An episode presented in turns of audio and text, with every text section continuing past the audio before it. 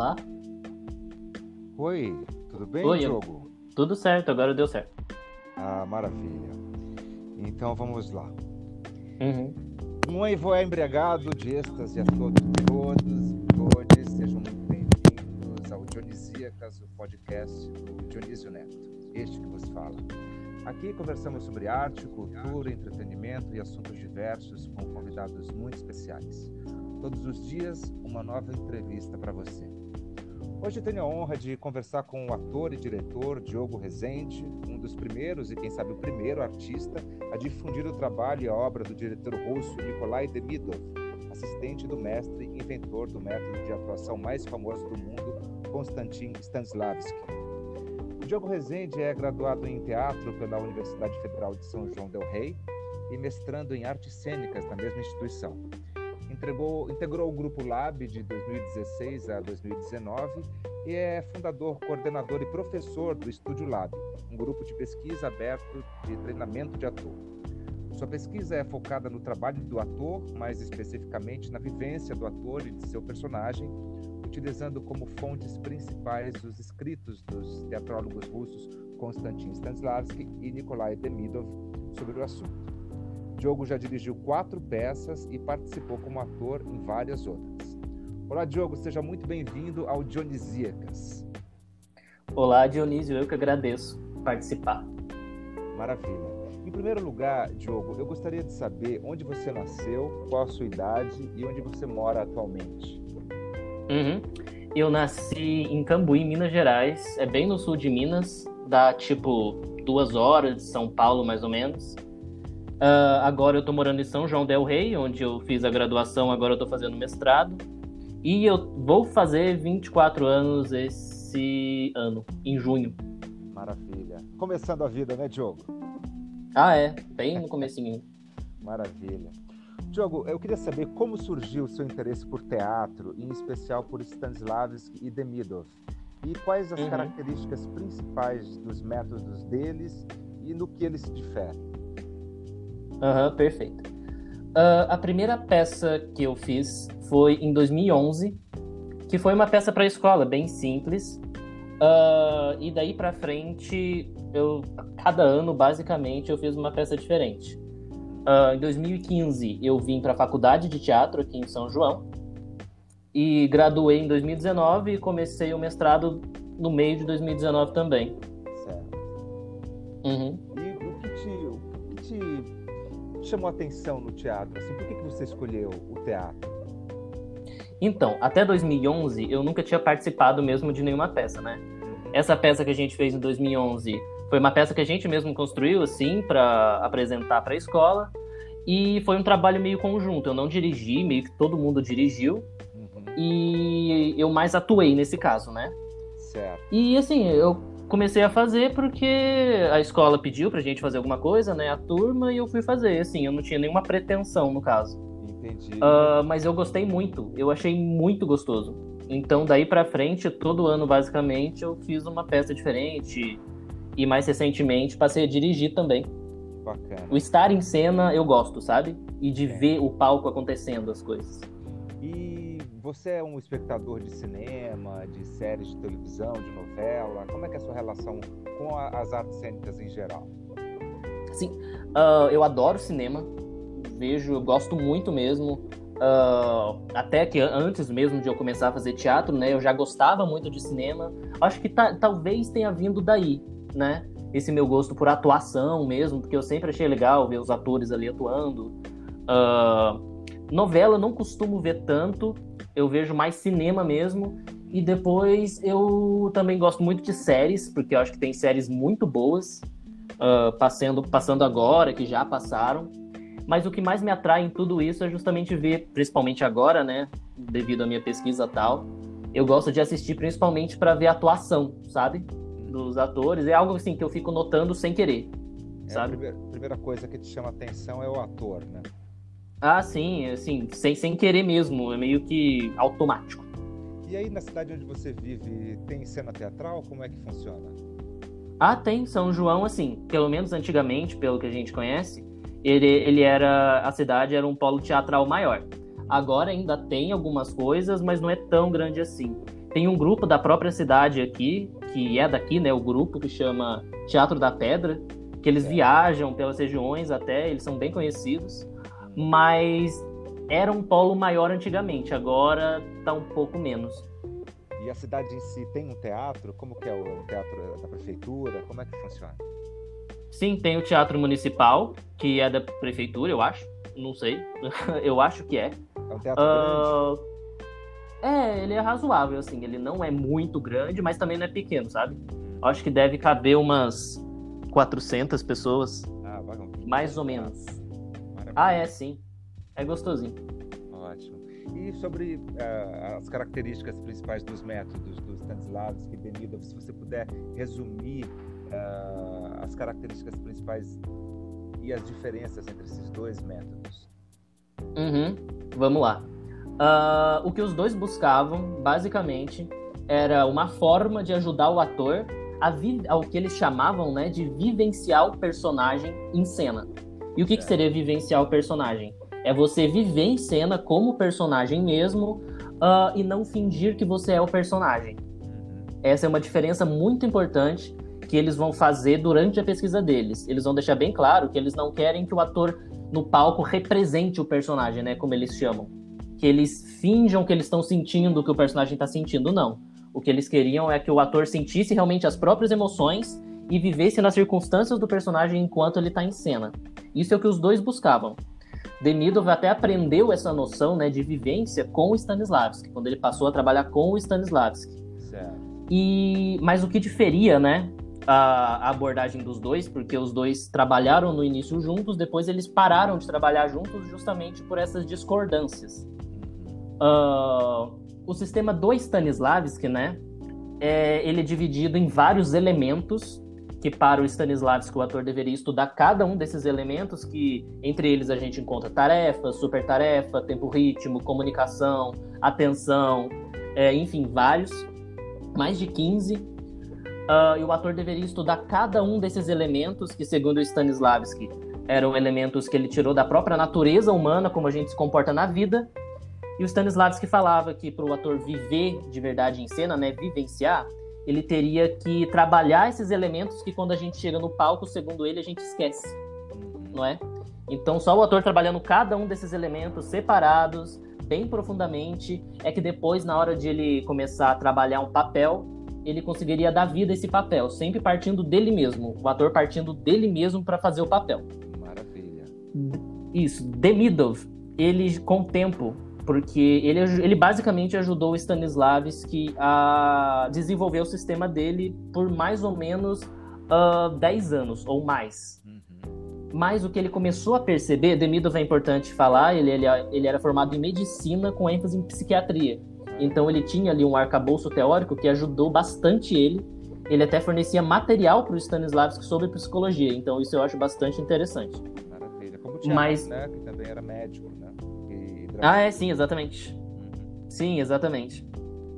Mas o Demidov, ele começou a perceber que a, essa divisão do sistema do Stanislavski em muitos elementos e o ator tem que estudar cada um desses elementos para só depois, na hora de entrar em cena com o personagem, ele conseguir juntar todos os elementos e fazer o, o ator vivenciar, ele começou a achar isso que era uma racionalidade, né? Que o sistema do Stanislavski exigia do ator uma racionalidade excessiva e que essa racionalidade, né, essa análise é, de mais do personagem, da cena, né, dividir tudo em elementos, isso poderia esfriar o ator em relação a viver o personagem, mais do que aproximar o ator do personagem. Certo. Então ele começou a encontrar formas, né, buscar formas de ajudar o ator a vivenciar em cena, mas de uma forma mais intuitiva e direta, não tão analítica e racional, segundo ele. O Demidov achava o sistema do Stanislavski muito racional. Racional. Olha só, quem diria. Agora, hum. assim, uhum. o, o, primeiro ator mundialmente no cinema a vivenciar o papel foi o Marlon uhum. Brando, né? A gente sabe disso, que o Marlon uhum. Brando ele, ele revolucionou o, a, a atuação no mundo do cinema, né? É, porque até o Marlon Brando, os atores, eles, eles representavam, né? Inclusive no próprio Bonde chamado Desejo, que é um filme de 1951. Uh, é, eu adoro esse filme, é muito maravilhoso. Bom. Foi o filme que o Antunes Filho mostrou para mim. Eu tinha mais ou menos uh, um pouco mais novo que você, eu tinha 19 anos. O Antunes, quando uhum. ele me mostrou esse, esse filme, quando eu vi o Marlon Brando pela primeira vez, foi ali no CPT, e eu falei, nossa, quem é esse cara? Eu nunca tinha ouvido falar do Marlon Brando, né? Foi a primeira vez ali. E eu falei, nossa, é isso que eu quero ser, é isso que eu quero fazer, é esse, é isso aí. Uhum. E aí ele. É, é, é, a atuação dele dentro do próprio filme é completamente diferente dos outros atores. A própria, a própria atriz uh, que trabalha, que faz a que faz a, Blanche, ela atua, né? Os outros atores também. E o Marlon, ele vive aquilo, né? E, ele trabalhou com a Stella Adler, né? Que foi aluna do Stanislavski, não é isso? Sim, exatamente. chegou a ter aula com Stanislavski, né? Então, Sim, é Marlon, é... É, anos depois, né, 50 anos depois, uh, sei lá, mais ou menos uh, contemporâneo, né, da, da Stella Stanislavski, uh, o Marlon hum. ele usou o método, foi o primeiro americano, obviamente, a, a usar isso, esse método, depois o Actors uhum. Studio foi, foi americanizando, né? Foi americanizando os russos. Sim, exatamente. Demorou para chegar né, nos, nos, Estados Unidos, né? E... Ah, é, e é. Uhum. Pode falar. Não, é interessante essa questão da Stella Adler mesmo, porque ela teve aulas com Stanislavski, não, não foi durante muito tempo, mas já foi o suficiente para quando ela voltasse para os Estados Unidos, que se não me engano foi na França, assim que ela encontrou com Stanislavski, é. já foi suficiente para quando ela quando ela voltou para os Estados Unidos, uh, as pessoas lá, principalmente o Lee Strasberg mesmo, que também vai ser, vai ter o método, né, que ele vai adaptar do método do Stanislavski. É. Pessoas quando como Lee Strasberg, eles vão estranhar muito essas ideias que a Stella Adler vai trazer com ela porque são ideias já da última fase de vida do Stanislavski, em que ele pensava mais em questão de ação física. Enquanto as pessoas que já tinham conhecimento do sistema nos Estados Unidos ainda estavam focando muito naquela, uh, naquela época da memória emocional ainda, que o Stanislavski já não estava focando tanto. O Stanislavski já não focava mais tanto em memória emocional. E quando a Stella Adler ela voltou com essa ideia mais focada nas ações físicas, o pessoal lá deu uma estranhada não aceitou muito bem essa ideia. E o Marlon Brando dá para ver muito nitidamente assim que a atuação dele é muito física nesse sentido. E no Bom Chamado Desejo, igual você falou, fica muito nítida a diferença da atuação dele dos outros atores. Não vou falar que é melhor, mas é pelo menos diferente, sabe? É, ele vive mesmo, é, ele virou uhum. o Kowalski. Né? O Kowalski virou uhum. ele. É, o próprio Stanislavski fala isso, né? Que é, é o momento que, você, que a sua vida vira do personagem e a do personagem vira a sua, né? Esse Sim. É fantástico, né? Isso uhum. acontece, né? E como você Sim. descobriu o Demidov? Onde você... Qual foi o seu primeiro contato com a obra dele? É, então, eu descobri Demidov no fim de 2017, Olha, quando eu estava de férias, já para o Natal. E eu descobri ele enquanto eu lia um livro sobre um outro teatrólogo, também russo, que era sobre o Vartangov, que também foi um aluno do Stanislavski, que também criou basicamente o próprio método dele depois. Mas em algum momento, nesse livro sobre Vakhtangov, que no caso eu nunca terminei de ler, porque eu descobri o Demidov nele e passei a focar no Demidov, o nome do Demidov apareceu ali, do nada. E daí eu pensei, gente, eu nunca ouvi falar desse cara. É. E eu lembro que no livro falava que o Demidov ele foi um dos que mais conseguiu chegar na noção de vivência que o Stanislavski buscava tal. Eu falei, gente, porque na época eu já estudava bastante Stanislavski, né? Uhum. Daí eu comecei a pensar, gente, eu nunca ouvi falar esse nome desse cara, daí eu fui pesquisar. Daí eu descobri que tinha saído recentemente, porque isso aí foi em 2017. Eu descobri que tinha saído em 2016 a primeira tradução para uma outra língua dos livros do Demidov. No caso, é para o inglês, novo, que antes. Né? É muito novo. Sim, ele é novíssimo. É. Pouquíssima gente conhece ele, não só aqui no Brasil, mas no mundo também. É. Daí, a partir daí, eu comprei os livros do Demidov, é, que são cinco, né? Uma coleção. Comecei a ler, assim, desesperadamente quase, porque eu achei muito interessante. E de lá para cá eu só venho treinando e praticando as ideias do Demidov. Não parei de estudar Stanislavski ainda, mas na prática eu foco mais em Demidov porque, para mim, eu acho uh, mais simples, como o próprio Demidov propõe, né? Então eu ainda estou treinando focado em Demidov. Bacana. E você, você não se interessaria em traduzir esses livros do Demidov para o português? É, então, porque uh, parece que já estão traduzindo. É? Aham. Uhum. Mas não, mas não tem muita data ainda. Entendi. Então acho que deve levar aí um ano ainda para sair ou mais. Se sair alguns... menos disso, eu me surpreendo. Pois é. Eu li é, sobre uh vai sair uma tradução do Stanislavski direto do russo, né, pela primeira vez no Brasil esse ano ia sair. Né? Agora com a pandemia a gente não sabe. É, Mas então. a editora 34 letras, né, que vai lançar. Eu tô também assim me coçando aqui para sair que eu quero ler assim. É, eu também sou muito apaixonado por Stanislavski como você. Uh, ah, eu sim. Queria, eu queria saber, uh, eu já te perguntei, né? Qual, se teve algum espetáculo em, é, em específico que você assistiu e que te deu vontade de falar, de participar do universo teatral que você falou? É, é isso, é, é, isso, é, te deu uma certeza de que era o teatro mesmo que você queria fazer? Existiu então, um espetáculo assim? Uh, Fantasma da Ópera foi uma peça que me marcou muito. Onde você viu?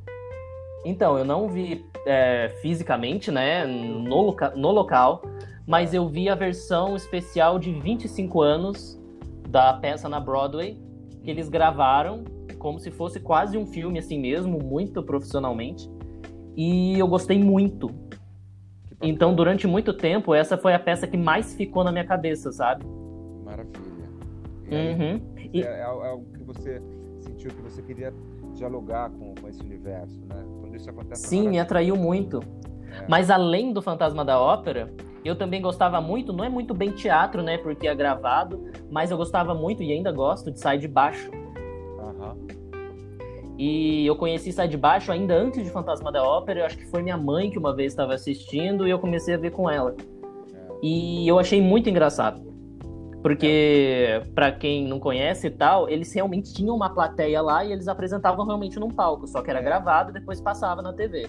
É, eu cheguei a assistir, eu fui, eu fui numa gravação num dia que o, que o Milton Nascimento, ele apareceu com diabetes, super magrinho, não sei se você lembra desse ah. episódio, ele apareceu vestido de Papai Noel, foi um choque do mundo, né? Uh, Nossa. real, uh -huh. realmente é, é, impressionante, porque ah, tem o, tinha um roteiro pronto, mas eles improvisavam muito, né? Isso, e era Sim. gravado, quer dizer, é sensacional mesmo esse estilo sitcom, né? Maravilhoso. Ah, é, exatamente. Eu gostava muito, eu achava muito engraçado. Então, isso me deu. Foi uma das coisas que também me deu vontade de estar no palco, né? E tentar, sei lá, fazer as pessoas rirem, que eu gostava muito disso. Então, me influenciou bastante. Maravilha. É, você acha que o ator brasileiro estuda, lê, se informa, amplia seus horizontes para alimentar o seu imaginário ou apenas quer ser famoso, virar celebridade? Ah, não sei. Eu acho assim que tem gente de todo tipo, né? Pois é. Uh, assim, eu como pessoa mesmo, eu não acho assim. Ah, é, é difícil falar, né? Porque às vezes a pessoa realmente tem essa busca, né, por querer ser famosa e esse seu objetivo. E, e talvez não estude tanto, teoricamente, mas é uma pessoa às vezes maravilhosa, sabe? Uhum. Que faz isso de uma forma extremamente uh, que não faz mal a outras pessoas, sabe? Não tenta passar por cima. Uh, mas também tem essas mesmas pessoas que, ao mesmo tempo que querem ser famosas, tentam passar por cima dos outros, uh, não estão nem aí com ninguém. E existe essas mesmas características, eu acho, nas pessoas que também estudam, sabe? Que também estão lá super estudando, mas que talvez uh, de tanto estudar também tentam passar por cima dos outros, tanto faz os outros, sabe? e só pensam mais nelas mesmas, e também tem aquelas que estudam uh, profundamente, mas gostam né, disso como arte mesmo, gostam de compartilhar esses assuntos, acham importante, né, não só para elas, mas para compartilhar mesmo, né, com as outras pessoas. Então eu acho assim que eu não saberia dizer se no Brasil tem mais pessoas que querem ser famosas ou mais pessoas que estudam. Eu acho que tem dos dois tipos e eu acho que tem um espaço uh, adequado para cada uma delas, sabe? Exatamente. Eu costumo uhum. dizer que é porque essa profissão ela, tem, ela lida muito com ilusão, né? Tem muita ilusão. Sim. Essa coisa de você ganhar dinheiro e de você ficar famoso e rico, né? The rich and famous. Sim. Uh, então isso é, é, muita gente se ilude. Aí quando vai ver o é. dia a dia do teatro, vê que não é nada disso, né? Que a labuta é outra. A dona Fernanda Montenegro ela fala muito isso, né? É, que a, a labuta do teatro não é para qualquer um, né? Sim. Ela, eu acabei de ler recentemente a biografia dela. Ela conta muito assim, das dificuldades financeiras que ela passou durante toda a vida dela. Ela só conseguia, hum. ela montava uma peça, né, uma peça que fazia até sucesso, mas assim não tinha dinheiro. Ela nunca conseguia uh, fazer uma, uma economia. Ela não tinha fundo de caixa na vida dela, entendeu? Sempre que terminava uma peça, ela estava pobre, ela estava na miséria. Ela tinha dois filhos para criar, ela e o marido, uhum. né, o Fernando Torres, que era que era produtor, né? E, ela uhum. também fala na biografia que a geração dela termina no Brasil, é, essa geração de atores que viveram é, de companhias de teatro, né? Que isso está cada vez mais raro, uh, porque é, uma, é, uma, é, muito difícil, assim, é, é, muito instável, né? Se você não Sim. tiver, como você tem uma, uma carreira universitária, que eu, eu acredito que você vá, vá não sei se a sua pretensão de ser professor, de trabalhar na universidade também, mas você é um estudioso, sim, sim. Né? indica né, que você terá um salário e tudo mais. Mas a, a maioria dos atores não, não, tem esse, esse não, não é, não é, é, não é frequente, né? Não é estável. Né? Sim. Não é uma carreira estável. Exatamente. Então, é exatamente isso que você falou, essa questão da ilusão, né? A pessoa às vezes se entrega ao mundo do teatro, entra na faculdade achando que vai sair já sendo contratado pela Globo, sei lá. É. E a gente sabe que não é bem assim de forma alguma, né? É muito difícil. É uma área que exige um esforço gigantesco, assim, né? De força de vontade mesmo, ir atrás. Uh, então, eu acho que esse é o perigo, é criar esse tipo de ilusão e expectativa, né? Exatamente. Aqui no curso mesmo da UFSJ, Uh, não são tão poucos assim os alunos que entram esperando ir para Broadway, sabe? Umas coisas assim. Mas que a gente sabe que a ligação não é tão direta assim, né? Vou formar e já ser contratado. É, pra é realmente uma profissão bem instável, né? Igual você falou. Muito instável, muito instável. E precisa ter muita perseverança. E como diria o, o nosso querido Macbeth? Uhum. O difícil não é conseguir, o difícil é manter. Né? Isso Shakespeare disse através do Macbeth. Né? Sim, exatamente. Ah, como que é a sua rotina aí durante a quarentena? Ela, em que, que ela alterou seus planos? Como é que você está lidando aí com isso? É, então, alterou bastante, na verdade, porque antes da quarentena eu estava fazendo uma aula no mestrado, né, que seria a última. Eu também estava começando a dirigir uma próxima peça. Eu também estava para começar mais um semestre no Studio Lab, né, que é esse grupo de pesquisa onde a gente treina, demida. Uh, e tudo isso aí com a quarentena deixou de acontecer, né? Porque para se deslocar, se encontrar, isso não é mais possível. Então afetou bastante uma rotina que eu já tinha programado. Mas ao mesmo tempo, eu também não tô ficando maluco durante a quarentena, né? Porque eu tô passando bastante tempo em casa e tal, justamente porque eu tô aproveitando esse tempo para focar na minha escrita para o mestrado, né? Minha dissertação do mestrado. Certo. Que, que toma bastante tempo, ia tomar um tempo depois, né? De qualquer forma, então eu tô aproveitando esse tempo para já adiantar alguma coisa. Então isso me ocupa e não me deixa ficar muito doidinho assim, mas a partir do momento que, sei lá, eu terminar ou acontecer alguma coisa e eu ficar à toa, eu não posso ficar à toa. Se eu fico à toa, eu começo a ficar meio desesperado, assim, querendo fazer alguma coisa. Pois Mas é. por enquanto isso não aconteceu. É, a gente que trabalha com palco vai ter que esperar bastante aí, porque pelo menos até ah, uma é. vacina, né? Então. Ah, sim. Eu, é, Nossa. Né? Mas enfim, vamos, vamos sobreviver. Uh, ah, vamos sim, imagina. Diogo, como é que você se vê daqui a 10 anos? Daqui a 10 anos, se tudo correr como eu espero, mas não sei, né? Nunca se sabe. Eu espero já estar tá empregado, dando aula, como você falou, em uma faculdade, talvez. Uh, treinando continuamente uh, Demidov, se até lá eu ainda estiver praticando Demidov, mas sempre continuar treinando com os atores, pesquisando, né? Uh, focado principalmente na vivência, que é justamente o que eu pesquiso, dirigindo também e sempre aprofundando, sabe? Eu nunca pretendo na minha vida parar de pesquisar ou dirigir ou de treinar no teatro, sabe? Claro. Então, daqui 10 anos, se tudo der certo, eu espero que eu esteja dando aula e continuando a minha pesquisa. Você sabe que lá na, na Rússia tem uma escola do Demidov, né? Eu estava vendo aqui no, Sim. na internet, né? Você já tentou fazer alguma uhum. ponte com eles? Já, eu até já conversei com um cara que traduziu o Demidov para o inglês. Olha, que bacana. Que é ele que dá essas aulas, essas oficinas, né? É. Basicamente. Seria bacana. E. Né? Sim, ele até falou: ah, você não está interessado em vir, mas é caro, não é tão barato. É. então, por enquanto, ainda não vou conseguir fazer isso. Mas é, eu entrei em contato, até conversei um pouco com ele.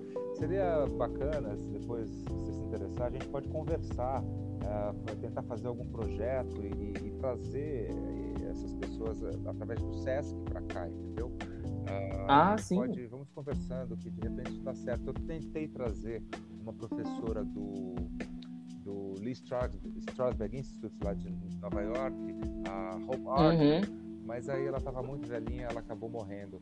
Ela foi professora. Ah, que pena. É uma pena mesmo. O SESC estava super interessado, eles, eles queriam fazer, Uh, só que aí ela, ela, ela faleceu, infelizmente. E, Tadinho. É, ela, eu, eu, cheguei a conhecê-la, né? Ela foi professora da, da minha professora, que é a Lúcia Segal, que ela é. A hum. Lúcia teve aula com o, o Lee Strasberg, né? E foi professora do uhum. CPT do Antunes, do método, durante décadas, né? E a Lúcia uhum. também, uh, ela me dirige nas peças que o Valcir Carrasco escreveu para mim. Né? Então a gente também usa bastante o método, né? A gente gosta muito. Uh, uhum. Diogo, a internet é uma plataforma que dialoga com o teatro, mas não o substitui, visto que a natureza do Sim. teatro é o palco, a apresentação da uhum. peça ao vivo e a presença humana do público. Como é que você vê a interação do teatro com a tecnologia?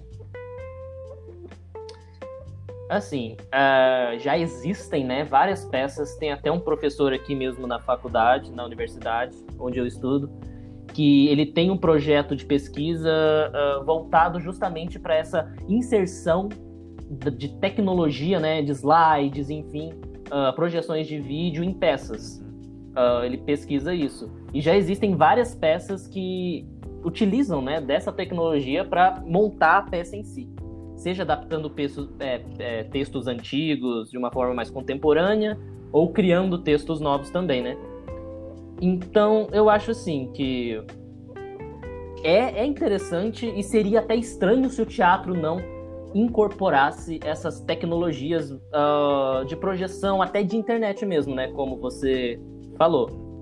Agora sim, uma coisa que eu acho que não vai substitu substituir nunca uh, o fazer teatral, teatral, né? O apresentar uma peça é, por exemplo, começar. Se alguém começar a tentar e tentar transformar isso talvez numa, numa moda, não sei, apresentar a peça só pela internet, sabe? De longe. É. É, eu acho que isso é dificilmente vai pegar. É, então, não deixa. Por, por, isso até que eu citei lá os. Não é tão teatro assim, né? Apesar de ser quando para quem tá lá assistindo, mas a gente que tá vendo pela TV não é necessariamente teatro, né? É algo gravado.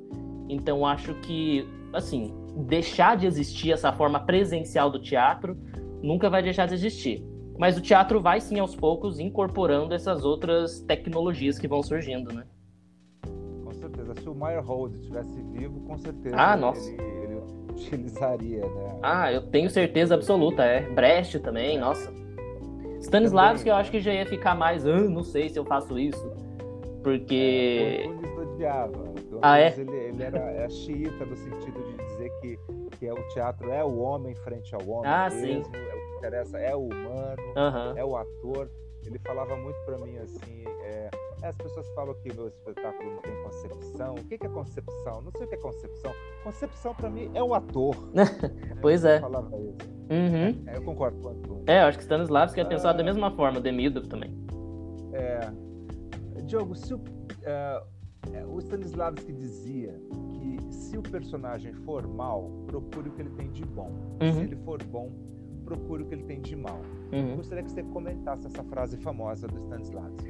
É, o que ele está falando é basicamente, olha, se você vai interpretar, uh, seja um vilão, seja um mocinho, você não pode interpretar essas pessoas tentando parecer um vilão ou só tentando parecer um mocinho. Até porque a vivência, né, que é, que é o que ele buscava, era fazer o ator conseguir viver o personagem como se ele fosse uma pessoa real. E as pessoas reais, elas não são vilões chapados e nem mocinhos chapados. Ela tem seus lados bons e ruins, os seus defeitos e qualidades, assim como todo mundo. No mundo, né? Uma pessoa que chega e fala, ah, eu só tenho qualidades, pode ver que a pessoa é louca. Ou se a pessoa chega e fala, eu só tenho defeitos, ela também tem alguma instabilidade psicológica, né? Porque todo mundo Algum tem. É, sei lá, uh -huh, sim. É, todo mundo tem os seus lados vistos, né, de fora como bons e ruins. E o Stanislavski falava isso. Olha, então se você quer criar um personagem que seja vivo e que você consiga realmente viver ele como uma pessoa, você tem que procurar essas nuances, né? Não só focar nos lados positivos e nem só nos negativos. Maravilha. O, o Yuval Noah Harari, né, o, hum. o nosso professor de, de Oxford, uhum. ele no livro Sapiens, uhum. o famoso livro dele, ele diz que a história da nossa sociedade é feita de contradições. Então nós nós somos feitos de contradições, né? Sim. O, Stanislavski ele está falando disso, né? Que quanto mais contradição, mais humano, né? Exatamente. Ninguém é chapado, sabe? Ninguém é uma cor só. Exatamente. Não existe isso, né? O diretor de teatro Antunes Filho, que eu, uhum. você sabe, eu trabalhei com ele, né? Durante três anos e tal. Uhum. Ele gostava muito do método do Stanislavski, né? Era um dos livros uh, da bibliografia básica dele, estavam todos os livros do Stanislavski.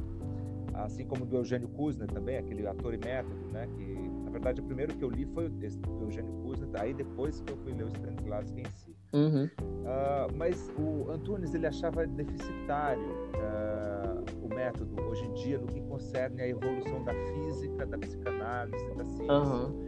Ele achava que o Stanislavski ele, ele, ele servia àquela época, mas que hoje nós teríamos que dar passos além né, do método eu acredito uhum. que até o próprio Stanislavski pensaria dessa maneira. Que ele ah, com certeza. dele era, estava é, em evolução, né? Uhum. E eu queria saber como é que você vê a interação do método do Stanislavski com a atual realidade. Você faz algumas conexões e tal. É, então, eu acho que dá para ligar isso até com o que o Demidov propunha.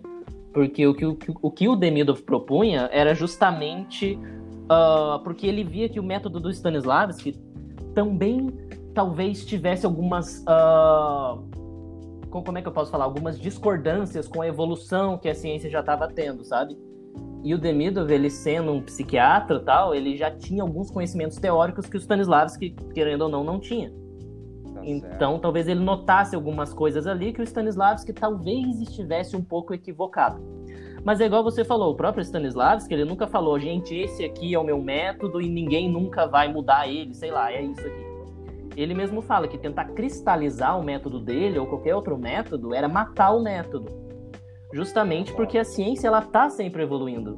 E ele tentava, ele buscava, né, desenvolver o método dele, o sistema dele com bases científicas. Desculpa. Com bases científicas. E a mesma coisa o Demidov, só que o Stanislavski foi para um lado e o Demidov foi para o outro. Então eu acho que assim, se a gente olha os, o que o Stanislavski afirmava no método dele, se a gente olha com o olhar de hoje, a gente vê que talvez ele tivesse realmente um pouco equivocado numa coisa ali e tal. Uma dessas coisas, por exemplo, é achar que daria para recriar racionalmente isso aí para mim, Diogo. Uh, uma das coisas que eu acho que ele estaria um pouco equivocado é que daria certo tentar recriar a natureza como é na vida no palco e tentando recriar racionalmente isso, a natureza uh, ia criar vida no palco a partir dessa recriação.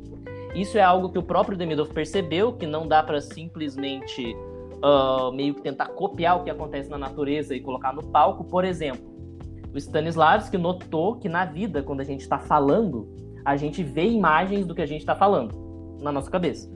E quem está escutando também vê imagens do que está escutando. Certo. Se eu falar hipopótamo, eu vejo um hipopótamo e você vai, querendo você ou não, ver o hipopótamo também na sua cabeça. Stanislavski percebeu que isso acontecia na vida real e ele falava que o ator no palco, para ele vivenciar de verdade, ele tinha que recriar essas imagens também no palco. Perfeito. Então ele pedia para os atores também criarem todo um filme das imagens que o personagem veria tal. Mas isso uh, é uma coisa que o Demido vai criticar, porque o Demido fala assim que na vida essas imagens elas acontecem sozinhas. A gente não tenta criar essas imagens para elas virem. E o Demido vai falar que só de tentar recriar essas imagens, talvez já fosse alguma ingenuidade nesse sentido, achando que isso aí ia trazer a vida. Porque só de tentar recriar já não é mais vida. Isso aí para o Demido. Mas isso eu já vejo, como eu tendo a concordar um pouco com o Demido, eu já vejo uh, que talvez fosse sim uma certa uh, coisa que o Stanislavski talvez no futuro mudasse, eu não sei, né? Não, não sa- não saberemos, né? É, então, gente, é, nunca vamos saber. Cabe, cabe a nós, né? Cabe a nós. é, Ah, é, tamo aí, recriar continuando. disso, né? Sim. É, eu queria saber, Diogo, no que, que você está focado atualmente? Você diz em pesquisa teatral mesmo? É, no, no- no seu, no seu trabalho, na- na- na- nas suas atividades né, teatrais, do, do, do que, que você está atualmente trabalhando? É, então. Da, da, da tua tese, né? É, então, é. Agora, atualmente, eu tô focado na minha dissertação do mestrado, justamente para adiantar ah, a minha pesquisa e eu não demorar muito para formar também, né? Já Ah, tem título? Oi? Já tem título a sua, a sua tese? Mais ou menos. Ah, é um título que eu coloquei aqui bem provisório, mas que com certeza eu vou mudar ele porque eu não gosto muito dele. Mas eu nem tô com ele aberto aqui, eu nem salvei ele direito. Mas a dissertação vai focar na noção do Demidov sobre a vivência e no que ele chama de que o de- de- ele fala, né, que o ator tem que ser passivo em cena e não ativo. Então a minha dissertação vai abordar essa questão da passividade e como essa passividade poderia levar à vivência de acordo com Demidov. Eu vou falar basicamente disso, mas enfim, explorando bastante. Então Olha, eu tô você focado nesse momento nisso. Maravilhoso. O, o Ele não conhecia o Demidov, né? Porque, Uhum. como você falou, ah, é, só, chegou, só em 2017, né? que 16. Foi lançado 16, né? É, obviamente ele não conhecia o Demidov, mas, o, o- o- mas ele falava uma, uma frase pra gente Uhum. e ah, a- a- como, como, como ele dizia, né, eles, eles tiveram a mesma necessidade, que é, que é o tal da, do inconsciente coletivo e tudo mais, Uhum. que ele dizia que o, o personagem não quer falar, o personagem não quer falar. Isso é devido puro, né? Isso é a passividade que você falava naquele sentido, Uhum. né? Eu acredito que seja a passividade pura, assim. E quando eu fui fazer a, a novela A Dona do Pedaço, né, que eu fiz o primeiro Sim. capítulo, eu usei muito isso, sabe? Eu tinha uma cena muito importante lá que eu tinha que matar o Marcos Palmeira e eu ficava com isso na cabeça, sabe? Da passividade. E foi tão maravilhoso, deu tão, deu tão Uhum. certo pra, pra, pra televisão, Uhum. assim, Exatamente. que eu, foi graças a você. Ah. Eu queria até te agradecer, que foi graças aos seus vídeos que eu comecei a me interessar. Ah, imagina.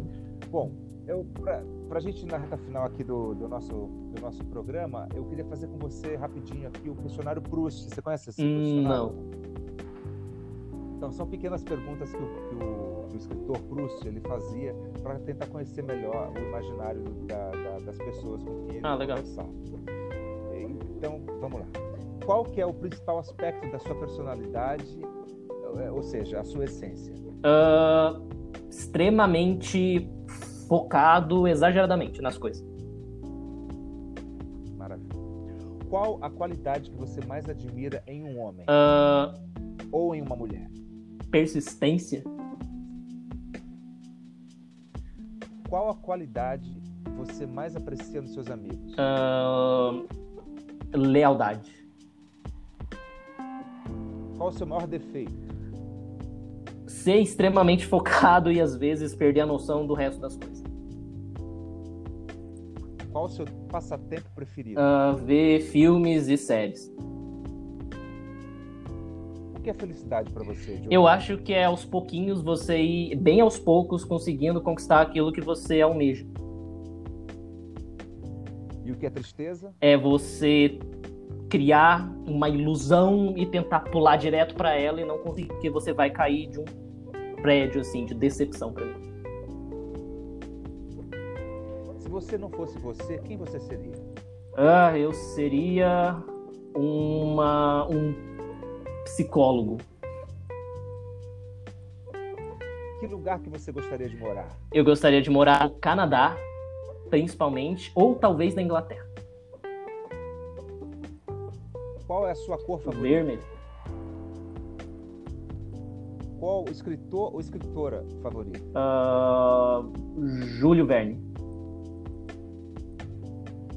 Qual o seu personagem favorito na ficção? Um, Capitu. Quais são os seus artistas favoritos? Ah, nossa senhora, isso aí é difícil. Uh, Stanislavski, Demido, Fernanda Montenegro. Uh, uh, nossa senhora, tem tantos. Eu confundo, mas enfim, esses são um dos três. Quem são seus heróis na vida real? Um... Ah, eu não tenho um herói. Eu acho que qualquer pessoa que tenta fazer o bem para os outros e não pensar só em si mesma pode ser um herói.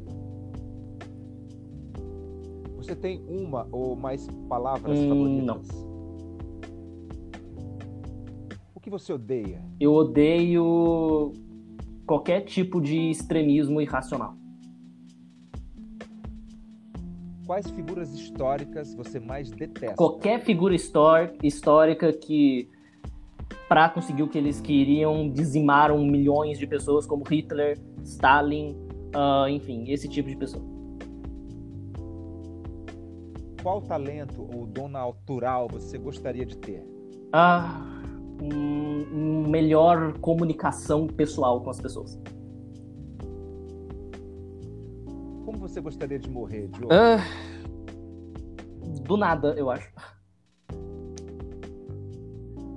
Como está o seu estado de espírito agora? Tá tranquilo até. Qual defeito nos outros você não suporta? Não escutar. Você tem algum lema? Se sim, qual é? Ah, acho que eu não tenho, não. Maravilha. Bom, Diogo, agora eu gostaria que eu te mandei uns textos e eu queria que você lesse, eh, interpretasse um pequeno trecho dessas, dessa- desses monólogos Uhum. que, que eu escrevi, que foram publicados no meu primeiro livro de peças teatrais, cinco peças, publicado pela Beleza. editora Giosta. Uhum. Poderia fazer isso pra gente? Eu vou ler o. Eu vou ler a, Maravilha. último, a última parte do primeiro monólogo que você mandou, tá? Quando eu confiei em você, era outro dia. O céu não tava desse jeito, não fazia frio e eu tava mais magro. Quando eu confiei em você, eu não queria nada, eu não pensava em lucro, nem em nada que não fosse o pôr do sol no posto 9. Com aquele sambinha no fundo e crianças gritando de êxtase ao terem o primeiro contato com o mar, ainda que um cachorro morto boiasse na nossa frente. Nós não estávamos mortos, não, como você tá para mim, e que isso seja a elevação desse sentimento ao éter. E que tudo vire um pensamento doce aos olhos de uma menina que pensa no que vai ser quando crescer. Quando eu confiei em você, eu nem pensei que você também confiava em mim. Minha vontade era boa vontade e era tudo espontâneo, como o grito dos meninos na areia daquela Ipanema lotada, que nos fazia dourados e risonhos naquele dezembro primordial, naquele Rio de Janeiro festivo de campeões mundiais do futebol. Eu era feliz e sabia que tudo aquilo era raro e que não só acabaria tão logo que a minha memória é um tesouro que eu distribuo em troca do sorriso daquele casal. Quando eu confiei em você, eu não sabia que eu estava confiando em você. Eu estava agindo naturalmente, exercendo o meu caráter da maneira como o meu sono precisa. Ainda que seja numa fazenda no interior de Minas Gerais ou noutra praia num fim de semana solitário, com as minhas intuições e pensamentos esparsos chamando pelo bem. Ah, o bem. Será que até ele tem preço? Quando eu confiei em você, eu tinha marca de sol, fazia uma dieta de líquidos e comia carne de peixe. Andava de bicicleta pela orla do Leblon e, se eu te encontrasse ao acaso, o dia estava ganho pelo simples fato de ouvir a sua voz. Quando eu confiei em você, eu não tinha um tostão furado, mas também não devia ninguém. Quando eu confiei em você, eu aprendi tanta coisa, desde a yoga até como abraçar os teus quadris com força e te beijar em meio a um show daquela cantora desconhecida. Eu tinha certeza que eu te conhecia e não sabia nada sobre os seus sonhos e desejos de ser. Eu não queria ser nada também. Quando eu confiei em você, eu te chamava de meu bem, de meu chuchu, minha delícia. E assim eu chamava porque assim eu sentia. Quando eu confiei em você, naquilo, é, nada daquilo nos pertencia, você não parecia mesquinho, você não parecia blazer, nem invejoso, e muito menos com essa falha de caráter absurda de quem uh, passou a ter um pequeno poder e age pior do que o dono no negócio que te afunda. Aos poucos, até que submerjas entre a tua imaturidade, burrice de querer possuir o que nunca, eu digo nunca será seu. Quando eu confiei em você, eu costumava devorar uvas e beber leite. Uma combinação estranha, ainda mais debaixo do chuveiro, que é como se deve devorar uvas de beber leite. Quando eu confiei em você, nós, nós, nós não tínhamos feito, nem muito menos assinado um contrato. Quando eu confiei em você, a nossa palavra valia prata e nosso silêncio ouro. Mas ouro imaginário, como folhinhas, são comidas incríveis quando crianças brincam de boneca. Quando eu confiei em você, eu não imaginava o precipício que os teus pés nos conduziam e se você caísse eu iria te segurar. Eu tinha compaixão. Eu tinha compaixão por você. Mas agora, depois de suas pequenezas, de suas ignorâncias arrogantes, mas nada ingênuas, de seu medo de perder aquilo que você nunca conquistou, eu paro, penso, medito e vejo que a minha avó tinha razão quando ela dizia para ter os pés atrás com quem não convivemos há pelo menos 10 anos.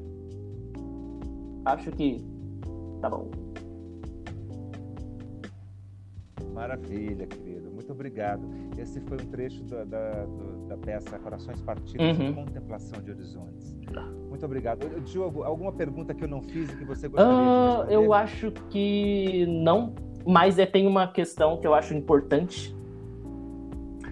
Que é assim, gente. Uh, as coisas eu acho que elas só acontecem com muita persistência, sabe? Então, isso talvez é algo que eu gostasse de, de compartilhar, que é assim, gente, se vocês tiverem um objetivo na vida, corram atrás, persistam, que pelo menos alguma coisa de boa nisso vai sair. Se você nem tentar, não vai sair nada de bom. Perfeito. E para terminar, gostaria de deixar suas redes sociais para que uhum. os ouvintes possam te acompanhar, é, seus trabalhos mais de perto. É. Onde que a gente pode Sim, isso. Meu canal no YouTube é Diogo Rezende. Uh, você escrevendo Diogo Rezende, você encontra lá, eu compartilho, né? Eu faço vídeos falando da minha pesquisa, falando de Demidov, Stanislavski. Uh, eu tento fazer vídeos frequentemente, às vezes, eu não faço, mas eu tento. Então, se vocês tiverem curiosidade, podem entrar. Uh, o meu Instagram é Diogo B Rezende, tudo junto, Diogo B Rezende, com Z, Rezende com Z. Uh, eu acho que é isso.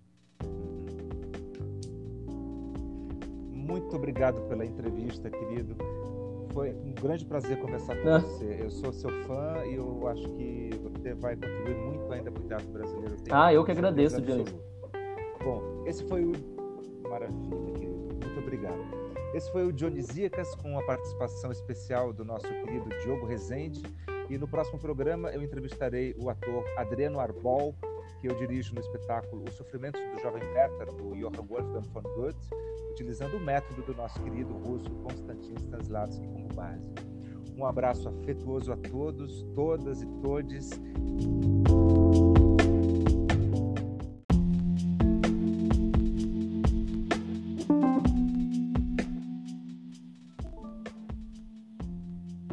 Olá. Oi, tudo bem, Oi, Diogo? Tudo certo, agora deu certo. Ah, maravilha. Então vamos lá. Uhum. Um voar embriagado de êxtase a todos, todos e todas. Sejam muito bem-vindos ao Dionisíacas, o podcast do Dionísio Neto, este que vos fala. Aqui conversamos sobre arte, cultura, entretenimento e assuntos diversos com convidados muito especiais. Todos os dias, uma nova entrevista para você. Hoje tenho a honra de conversar com o ator e diretor Diogo Rezende, um dos primeiros e quem sabe o primeiro artista a difundir o trabalho e a obra do diretor russo Nikolai Demidov, assistente do mestre e inventor do método de atuação mais famoso do mundo, Konstantin Stanislavski. Diogo Rezende é graduado em teatro pela Universidade Federal de São João del Rei e mestrando em artes cênicas na mesma instituição. Entregou, integrou o Grupo Lab de 2016 a 2019 e é fundador, coordenador e professor do Estúdio Lab, um grupo de pesquisa aberto de treinamento de ator. Sua pesquisa é focada no trabalho do ator, mais especificamente na vivência do ator e de seu personagem, utilizando como fontes principais os escritos dos teatrólogos russos Konstantin Stanislavski e Nikolai Demidov sobre o assunto. Diogo já dirigiu quatro peças e participou como ator em várias outras. Olá, Diogo, seja muito bem-vindo ao Dionisíacas. Olá, Dionísio, eu que agradeço participar. Maravilha.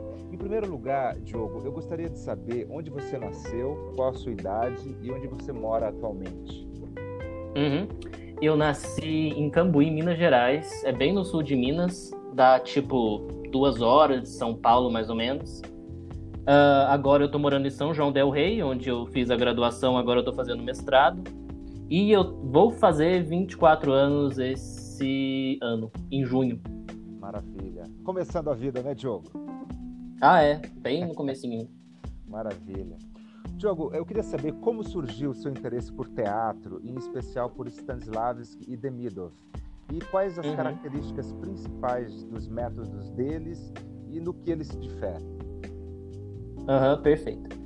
Uh, a primeira peça que eu fiz foi em 2011, que foi uma peça para a escola, bem simples. Uh, e daí para frente, eu cada ano basicamente eu fiz uma peça diferente. Uh, em 2015 eu vim para a faculdade de teatro aqui em São João e graduei em 2019 e comecei o mestrado no meio de 2019 também. Certo. Uhum. Chamou a atenção no teatro? Assim, por que, que você escolheu o teatro? Então, até 2011 eu nunca tinha participado mesmo de nenhuma peça, né? Essa peça que a gente fez em 2011 foi uma peça que a gente mesmo construiu assim para apresentar para a escola e foi um trabalho meio conjunto. Eu não dirigi, meio que todo mundo dirigiu uhum. e eu mais atuei nesse caso, né? Certo. E assim, eu comecei a fazer porque a escola pediu pra gente fazer alguma coisa, né? A turma, e eu fui fazer. Assim, eu não tinha nenhuma pretensão no caso. Entendi. Uh, mas eu gostei muito. Eu achei muito gostoso. Então, daí pra frente, todo ano, basicamente, eu fiz uma peça diferente. E mais recentemente, passei a dirigir também. Bacana. O estar em cena, eu gosto, sabe? E de é. ver o palco acontecendo, as coisas. E você é um espectador de cinema, de séries de televisão, de novela? Como é que é a sua relação com a, as artes cênicas em geral? Sim, uh, eu adoro cinema, vejo, eu gosto muito mesmo. Uh, até que antes mesmo de eu começar a fazer teatro, né, eu já gostava muito de cinema. Acho que talvez tenha vindo daí, né? Esse meu gosto por atuação mesmo, porque eu sempre achei legal ver os atores ali atuando. Uh, Novela eu não costumo ver tanto, eu vejo mais cinema mesmo. E depois eu também gosto muito de séries, porque eu acho que tem séries muito boas uh, passando, passando agora, que já passaram. Mas o que mais me atrai em tudo isso é justamente ver, principalmente agora, né? Devido à minha pesquisa tal, eu gosto de assistir principalmente para ver a atuação, sabe? Dos atores. É algo assim que eu fico notando sem querer, é sabe? A primeira, primeira coisa que te chama atenção é o ator, né? Ah, sim, assim, sem, sem querer mesmo, é meio que automático. E aí, na cidade onde você vive, tem cena teatral? Como é que funciona? Ah, tem. São João, assim, pelo menos antigamente, pelo que a gente conhece, ele, ele era. A cidade era um polo teatral maior. Agora ainda tem algumas coisas, mas não é tão grande assim. Tem um grupo da própria cidade aqui, que é daqui, né? O grupo que chama Teatro da Pedra, que eles é. viajam pelas regiões até, eles são bem conhecidos, mas era um polo maior antigamente, agora está um pouco menos. E a cidade em si tem um teatro? Como que é o teatro da prefeitura? Como é que funciona? Sim, tem o teatro municipal, que é da prefeitura, eu acho. Não sei. eu acho que é. É um teatro uh... grande? É, ele é razoável, assim. Ele não é muito grande, mas também não é pequeno, sabe? Acho que deve caber umas 400 pessoas. Ah, mais ou menos. Ah, é, sim. É gostosinho. Ótimo. E sobre uh, as características principais dos métodos dos Stanislavski e Demidov, se você puder resumir uh, as características principais e as diferenças entre esses dois métodos. Uhum. Vamos lá. Uh, o que os dois buscavam, basicamente, era uma forma de ajudar o ator a ao que eles chamavam né, de vivenciar o personagem em cena. E o que, que seria vivenciar o personagem? É você viver em cena como personagem mesmo uh, e não fingir que você é o personagem. Uhum. Essa é uma diferença muito importante que eles vão fazer durante a pesquisa deles. Eles vão deixar bem claro que eles não querem que o ator no palco represente o personagem, né, como eles chamam. Que eles finjam que eles estão sentindo o que o personagem está sentindo, não. O que eles queriam é que o ator sentisse realmente as próprias emoções e vivesse nas circunstâncias do personagem enquanto ele está em cena. Isso é o que os dois buscavam. Demidov até aprendeu essa noção né, de vivência com o Stanislavski, quando ele passou a trabalhar com o Stanislavski. Certo. E, mas o que diferia né, a, a, abordagem dos dois, porque os dois trabalharam no início juntos, depois eles pararam de trabalhar juntos justamente por essas discordâncias. Uh, o sistema do Stanislavski, né, é, ele é dividido em vários elementos que para o Stanislavski o ator deveria estudar cada um desses elementos que entre eles a gente encontra tarefa, super tarefa, tempo ritmo, comunicação, atenção, é, enfim, vários, mais de 15. Uh, ah, e o ator deveria estudar cada um desses elementos que, segundo Stanislavski, eram elementos que ele tirou da própria natureza humana, como a gente se comporta na vida, e o Stanislavski falava que para o ator viver de verdade em cena, né, vivenciar, ele teria que trabalhar esses elementos que quando a gente chega no palco, segundo ele, a gente esquece, não é? Então, só o ator trabalhando cada um desses elementos separados, bem profundamente, é que depois, na hora de ele começar a trabalhar um papel, ele conseguiria dar vida a esse papel, sempre partindo dele mesmo, o ator partindo dele mesmo para fazer o papel. Maravilha. Isso, Demidov, ele com o tempo porque ele, ele basicamente ajudou o Stanislavski a desenvolver o sistema dele por mais ou menos uh, ah, 10 anos ou mais. Uhum. Mas o que ele começou a perceber, Demidov é importante falar, ele, ele, ele era formado em medicina com ênfase em psiquiatria. Então ele tinha ali um arcabouço teórico que ajudou bastante ele. Ele até fornecia material para o Stanislavski sobre psicologia. Então isso eu acho bastante interessante. Maravilha. Como o Thiago, Mas... né, que também era médico, né? Ah, é, sim, exatamente. Sim, exatamente. Mas o Demidov, ele começou a perceber que a, essa divisão do sistema do Stanislavski em muitos elementos e o ator tem que estudar cada um desses elementos para só depois, na hora de entrar em cena com o personagem, ele conseguir juntar todos os elementos fazer o, o ator vivenciar, ele começou a achar isso que era uma racionalidade, né? Que o sistema do Stanislavski exigia do ator uma racionalidade excessiva e que essa racionalidade, né, essa análise é, demais do personagem, da cena, né, dividir tudo em elementos, isso poderia esfriar o ator em relação a viver o personagem, mais do que aproximar o ator do personagem. Certo. Então ele começou a encontrar formas, né, buscar formas de ajudar o ator a vivenciar em cena, mas de uma forma mais intuitiva e direta, não tão analítica e racional, segundo ele. O Demidov achava o sistema do Stanislavski muito racional. Racional. Olha só, quem diria. Agora, hum. assim, uhum. o, primeiro ator mundialmente no cinema a vivenciar o papel foi o Marlon Brando, né? A gente sabe disso, que o Marlon hum. Brando ele, ele revolucionou o, a, a atuação no mundo do cinema, né? É, porque até o Marlon Brando, os atores, eles, eles representavam, né? Inclusive no próprio bonde chamado Desejo, que é um filme de 1951, Uh, é, eu adoro esse filme, é, muito maravilhoso. bom. Foi o filme que o Antunes Filho mostrou para mim.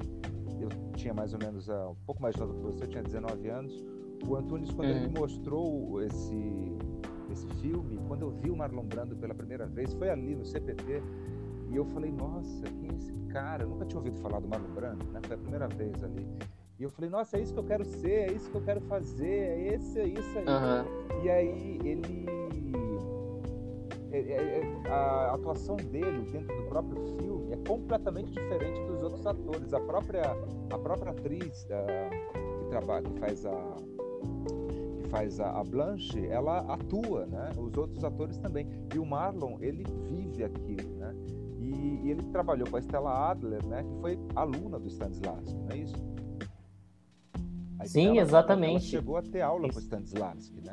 Então, Sim, é Marlon, é... É, anos depois, né, 50 anos depois, uh, sei lá, mais ou menos uh, contemporâneo, né, da, da Stella Stanislavski, uh, o Marlon hum. ele usou o método, foi o primeiro americano, obviamente, a, a usar isso, esse método? E depois o Actors uhum. Studio foi, foi americanizando, né? Foi americanizando os russos. Sim, exatamente. Demorou para chegar né, nos, nos, Estados Unidos, né?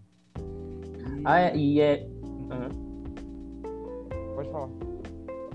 Não, é interessante essa questão da Stella Adler mesmo, porque ela teve aulas com Stanislavski, não, não foi durante muito tempo, mas já foi o suficiente para quando ela voltasse para os Estados Unidos, que se não me engano foi na França, assim que ela encontrou com Stanislavski, é.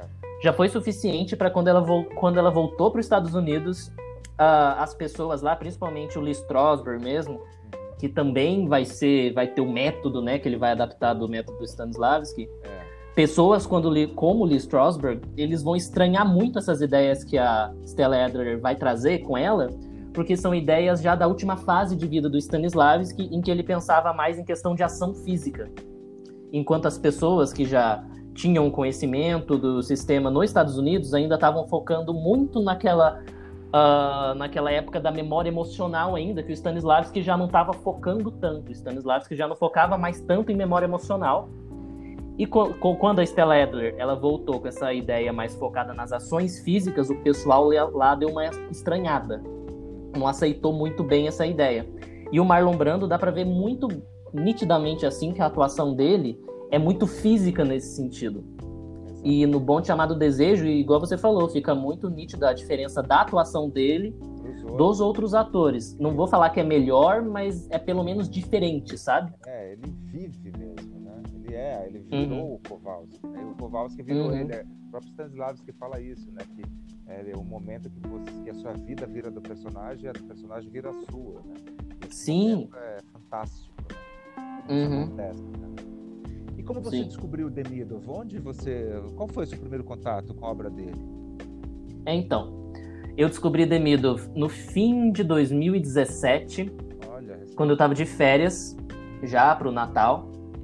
E eu descobri ele enquanto eu lia um livro sobre um outro teatrólogo, também russo, que era sobre o Vartangov, que também foi um aluno do Stanislavski, que também criou basicamente o próprio método dele depois. Mas em algum momento, nesse livro sobre Vakhtangov, que no caso eu nunca terminei de ler, porque eu descobri o Demidov nele e passei a focar no Demidov, o nome do Demidov apareceu ali, do nada. E daí eu pensei, gente, eu nunca ouvi falar desse cara. E eu lembro que no livro falava que o Demidov ele foi um dos que mais conseguiu chegar na noção de vivência que o Stanislavski buscava tal. Daí eu falei, gente, porque na época eu já estudava bastante Stanislavski, né? Uhum. Daí eu comecei a pensar, gente, eu nunca ouvi falar esse nome desse cara, daí eu fui pesquisar. Daí eu descobri que tinha saído recentemente, porque isso aí foi em 2017. Eu descobri que tinha saído em 2016 a primeira tradução para uma outra língua dos livros do Demidov. No caso, é para o inglês, novo, que antes. Né? É muito novo. Sim, ele é novíssimo. É. Pouquíssima gente conhece ele, não só aqui no Brasil, mas no mundo também. É. Daí, a partir daí, eu comprei os livros do Demidov, é, que são cinco, né? Uma coleção. Comecei a ler, assim, desesperadamente quase, porque eu achei muito interessante. E de lá para cá eu só venho treinando e praticando as ideias do Demidov. Não parei de estudar Stanislavski ainda, mas na prática eu foco mais em Demidov porque para mim eu acho uh, mais simples, como o próprio Demidov propõe, né? Então eu ainda estou treinando focado em Demidov. Bacana. E você, você não se interessaria em traduzir esses livros do Demidov para o português? É, então, porque uh, parece que já estão traduzindo. É? Aham. Uhum. mas não, mas não tem muita data ainda. Entendi. Então acho que deve levar aí um ano ainda para sair ou mais. Se alguns... sair menos disso, eu me surpreendo. Pois é. Eu li é, sobre uh, vai sair uma tradução do Stanislavski direto do russo, né, pela primeira vez no Brasil esse ano ia sair. Né? Agora com a pandemia a gente não sabe. É, Mas então. a editora 34 letras, né, que vai lançar. Eu tô também assim me coçando aqui para sair que eu quero ler assim. É, eu também sou muito apaixonado pelo Stanislavski como você. Uh, ah, eu sim. Queria, eu queria saber, uh, eu já te perguntei, né? Qual, se teve algum espetáculo em, é, em, específico que você assistiu e que te deu vontade de falar, de participar do universo teatral, que você falou, é, é isso, é, é, isso, é, que te deu uma certeza de que era o teatro mesmo que você queria fazer. Existiu então, um espetáculo assim? Uh, Fantasma da Ópera foi uma peça que me marcou muito. Onde você viu? Então, eu não vi é, fisicamente, né, no, loca no local, mas eu vi a versão especial de 25 anos da peça na Broadway, que eles gravaram como se fosse quase um filme assim mesmo, muito profissionalmente. E eu gostei muito. Então, durante muito tempo, essa foi a peça que mais ficou na minha cabeça, sabe? Maravilha. E uhum. é, é, é algo que você sentiu que você queria dialogar com, com esse universo, né? Isso acontece. Sim, me atraiu muito. É. Mas além do Fantasma da Ópera, eu também gostava muito, não é muito bem teatro, né? Porque é gravado, mas eu gostava muito e ainda gosto de sair de baixo. Uhum. E eu conheci Sai de Baixo ainda antes de Fantasma da Ópera. Eu acho que foi minha mãe que uma vez estava assistindo e eu comecei a ver com ela. É. E eu achei muito engraçado. Porque, para quem não conhece e tal, eles realmente tinham uma plateia lá e eles apresentavam realmente num palco, só que era é. gravado e depois passava na TV. É, eu cheguei a assistir, eu fui, eu fui numa gravação num dia que o, que o Milton Nascimento, ele apareceu com diabetes, super magrinho, não sei se você lembra desse episódio, ah. ele apareceu vestido de Papai Noel, foi um choque do mundo, né? Uh, Nossa. E real, uh -huh. realmente é, é impressionante, porque ah, tem o, tinha um roteiro pronto, mas eles improvisavam muito, né? Isso, e era Sim. gravado, quer dizer, é sensacional mesmo esse estilo sitcom, né? Maravilhoso. Ah, é, exatamente. Eu gostava muito, eu achava muito engraçado. Então isso me deu. Foi uma das coisas que também me deu vontade de estar no palco, né? E tentar, sei lá, fazer as pessoas rirem, que eu gostava muito disso. Então me influenciou bastante. Maravilha. É, você acha que o ator brasileiro estuda, lê, se informa, amplia seus horizontes para alimentar o seu imaginário ou apenas quer ser famoso, virar celebridade? Ah, não sei. Eu acho assim que tem gente de todo tipo, né? Pois é. Uh, assim, eu como pessoa mesmo, eu não acho assim. Ah, é, é difícil falar, né? Porque às vezes a pessoa realmente tem essa busca, né, por querer ser famosa e esse ser o objetivo. E, e, talvez não estude tanto, teoricamente, mas é uma pessoa às vezes maravilhosa, sabe? Uhum. Que faz isso de uma forma extremamente. Uh, que não faz mal a outras pessoas, sabe? Não tenta passar por cima. Uh, mas também tem essas mesmas pessoas que, ao mesmo tempo que querem ser famosas, tentam passar por cima dos outros, uh, não estão nem aí com ninguém. E existe essas mesmas características, eu acho, nas pessoas que também estudam, sabe? Que também estão lá super estudando, mas que talvez uh, de tanto estudar também tentam passar por cima dos outros, tanto faz os outros, sabe? E só pensam mais nelas mesmas. E também tem aquelas que estudam uh, profundamente, mas gostam né, disso como arte mesmo, gostam de compartilhar esses assuntos, acham importante, né, não só para elas, mas para compartilhar mesmo, né, com as outras pessoas. Então eu acho assim que eu não saberia dizer se no Brasil tem mais pessoas que querem ser famosas ou mais pessoas que estudam. Eu acho que tem dos dois tipos e eu acho que tem um espaço uh, adequado para cada uma delas, sabe? Exatamente. Eu costumo uhum. dizer que é porque essa profissão ela, tem, ela lida muito com ilusão, né? Tem muita ilusão. Sim. Essa coisa de você ganhar dinheiro e de você ficar famoso e rico, né? The rich and famous. Sim. Uh, então isso é, é, muita gente se ilude. Aí quando vai ver o é. dia a dia do teatro, vê que não é nada disso, né? Que a labuta é outra. A dona Fernanda Montenegro ela fala muito isso, né? É, que a, a labuta do teatro não é para qualquer um, né? Sim. É, ela, eu acabei de ler recentemente a biografia dela. Ela conta muito assim, das dificuldades financeiras que ela passou durante toda a vida dela. Ela só conseguia, hum. ela montava uma peça, né, uma peça que fazia até sucesso, mas assim não tinha dinheiro. Ela nunca conseguia uh, fazer uma, uma economia. Ela não tinha fundo de caixa na vida dela, entendeu? Sempre que terminava uma peça, ela estava pobre, ela estava na miséria. Ela tinha dois filhos para criar, ela e o marido, uhum. né, o Fernando Torres que era que era produtor, né? E, e ela uhum. também fala na biografia que a geração dela termina no Brasil é, essa geração de atores que viveram é, de companhias de teatro, né? Isso está cada vez mais raro, é, porque é, uma, é, uma, é, muito difícil, assim, é, é, muito instável, né? Se você não Sim. tiver como você tem uma uma carreira universitária, que eu, eu acredito que você vá, vá não sei se a sua pretensão de ser professor, de trabalhar na universidade também, mas você é um estudioso, sim, sim. Né? indica né, que você terá um salário e tudo mais. Mas a, a maioria dos atores não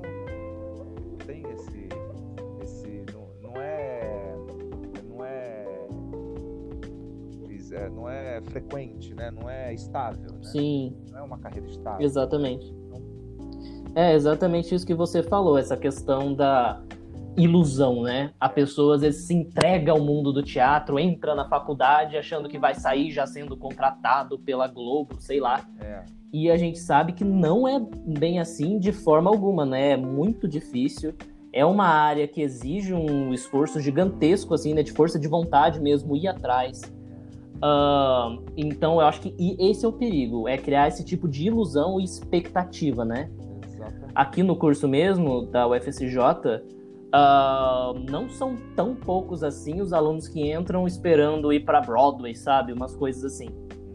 Mas que a gente sabe que a ligação não é tão direta assim, né? Vou formar e já ser contratado. É, pra é realmente uma profissão bem instável, né? Igual você falou.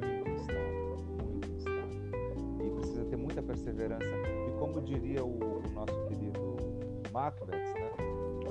Uhum. O difícil não é conseguir, o difícil é manter, né? Isso o Shakespeare disse através do Macbeth, né? Sim, exatamente. Uh, como que é a sua rotina aí durante a quarentena? Ela, em que, que ela alterou seus planos? Como é que você está lidando aí com isso? É, então, alterou bastante, na verdade, porque antes da quarentena eu estava fazendo uma aula no mestrado, né, que seria a última. Eu também estava começando a dirigir uma próxima peça.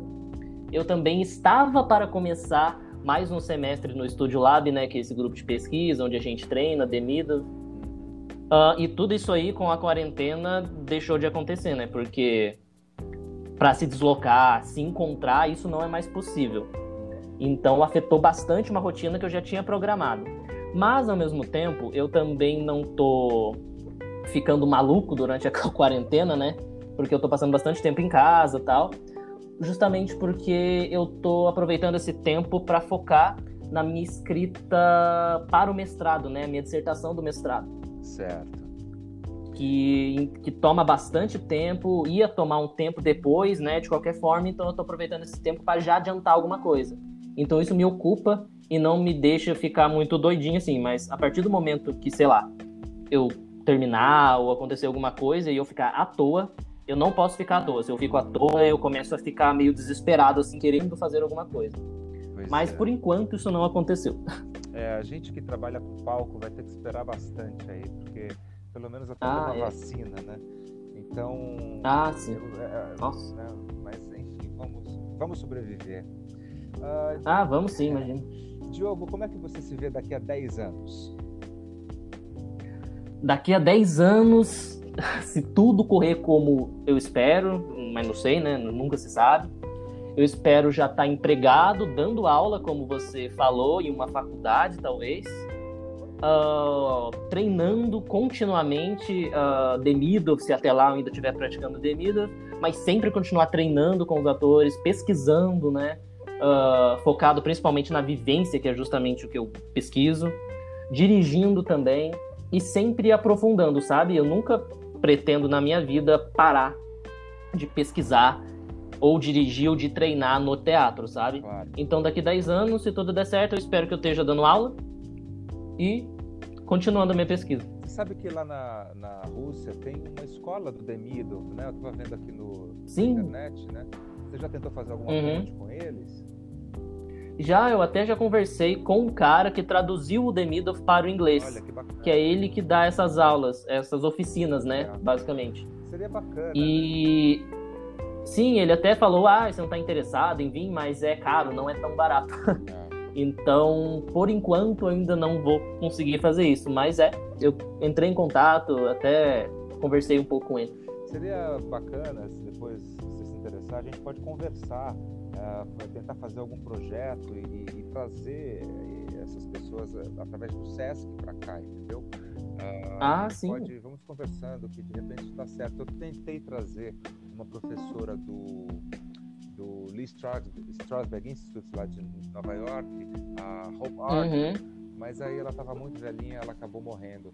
Ela foi professora. Ah, que pena. É uma pena mesmo. O Sesc estava super interessado, eles, eles queriam fazer, uh, só que aí ela, ela, ela faleceu, infelizmente. E, Tadinho. É, ela, eu, eu cheguei a conhecê-la, né? Ela foi professora da, da minha professora, que é a Lúcia Segal, que ela é. A hum. Lúcia teve aula com o, o Lee Strasberg, né? foi professora do uhum. CPT do Antunes do método durante décadas, né? E a Lúcia uhum. também, uh, ela me dirige nas peças que o Valcir Carrasco escreveu para mim. Né? Então a gente também usa bastante o método, né? A gente gosta muito. Uh, uhum. Diogo, a internet é uma plataforma que dialoga com o teatro, mas não o substitui, visto que a natureza do Sim. teatro é o palco, a apresentação da uhum. peça ao vivo e a presença humana do público. Como é que você vê a interação do teatro com a tecnologia? Assim, uh, já existem né, várias peças. Tem até um professor aqui mesmo na faculdade, na universidade, onde eu estudo, que ele tem um projeto de pesquisa uh, voltado justamente para essa inserção de tecnologia, né, de slides, enfim, uh, projeções de vídeo em peças. Uh, ele pesquisa isso. E já existem várias peças que utilizam né, dessa tecnologia para montar a peça em si. Seja adaptando textos, é, é, textos antigos de uma forma mais contemporânea, ou criando textos novos também, né? Então, eu acho assim que é, é interessante e seria até estranho se o teatro não incorporasse essas tecnologias uh, de projeção, até de internet mesmo, né? Como você falou. Agora sim, uma coisa que eu acho que não vai substitu substituir nunca uh, o fazer teatral, teatral, né, o apresentar uma peça, é, por exemplo, começar, se alguém começar a tentar e tentar transformar isso talvez numa, numa moda, não sei, apresentar a peça só pela internet, sabe? De longe. É. É eu acho que isso é dificilmente vai pegar. É, então, não deixa. Por, por, isso até que eu citei lá os. Não é tão teatro assim, né? Apesar de ser quando para quem tá lá assistindo, mas a gente que tá vendo pela TV não é necessariamente teatro, né? É algo gravado. Então acho que, assim, deixar de existir essa forma presencial do teatro nunca vai deixar de existir. Mas o teatro vai sim aos poucos incorporando essas outras tecnologias que vão surgindo, né? se o Meyerhold estivesse vivo, com certeza ah, nossa. Ele, ele, utilizaria, né? Ah, eu tenho certeza absoluta, é. Brecht também, é. nossa. Stanislavski eu acho que já ia ficar mais, ah, não sei se eu faço isso. Porque. É, o Antunes odiava. Ah, é? Ele, ele era é xiita no sentido de dizer que, que é, o teatro é o homem frente ao homem ah, mesmo, sim. é o que interessa, é o humano, uhum. é o ator. Ele falava muito para mim assim, é, as pessoas falam que meu espetáculo não tem concepção. O que é concepção? Não sei o que é concepção. Concepção para mim é o ator. pois é. Isso. Uhum. É, eu concordo com o Antônio. É, eu acho que Stanislavski é ah, pensado da mesma forma, Demidov também. É. Diogo, se o, uh, o Stanislavski dizia que se o personagem for mal, procure o que ele tem de bom. Uhum. Se ele for bom, procure o que ele tem de mal. Uhum. Gostaria que você comentasse essa frase famosa do Stanislavski. É, o que ele tá falando é basicamente, olha, se você vai interpretar, uh, se, seja um vilão, seja um mocinho, você não pode interpretar essas pessoas tentando parecer um vilão ou só tentando parecer um mocinho. Até porque a vivência, né, que é, que é o que ele buscava, era fazer o ator conseguir viver o personagem como se ele fosse uma pessoa real. E as pessoas reais, elas não são vilões chapados e nem mocinhos chapados. Ela tem seus lados bons e ruins, os seus defeitos e qualidades, assim como todo mundo. No mundo, né? Uma pessoa que chega e fala, ah, eu só tenho qualidades, pode ver que a pessoa é louca. Ou se a pessoa chega e fala, eu só tenho defeitos, ela também tem alguma instabilidade psicológica, né? Porque todo mundo Algum tem. distúrbio. É, sei lá, aham, sim. tal- é, todo mundo tem os seus lados vistos, né, de fora como bons e ruins. E o Stanislavski falava isso. Olha, então se você quer criar um personagem que seja vivo e que você consiga realmente viver ele como uma pessoa, você tem que procurar essas nuances, né? Não só focar nos lados positivos e nem só nos negativos. Maravilha. O, o Yuval Noah Harari, né, o, Hum. o nosso, de, de Oxford, Uhum, ele, no livro Sapiens, uhum, o famoso livro dele, ele diz que a história da nossa sociedade é feita de contradições. Então nós, nós somos feitos de contradições. Né? Sim. O, Stanislavski ele está falando disso, né? Que quanto mais contradição, mais humano, né?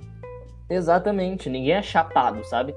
Ninguém é uma cor só. Exatamente. Não existe isso. É. O diretor de teatro Antunes Filho, que eu, Aham. você sabe, eu trabalhei com ele, né?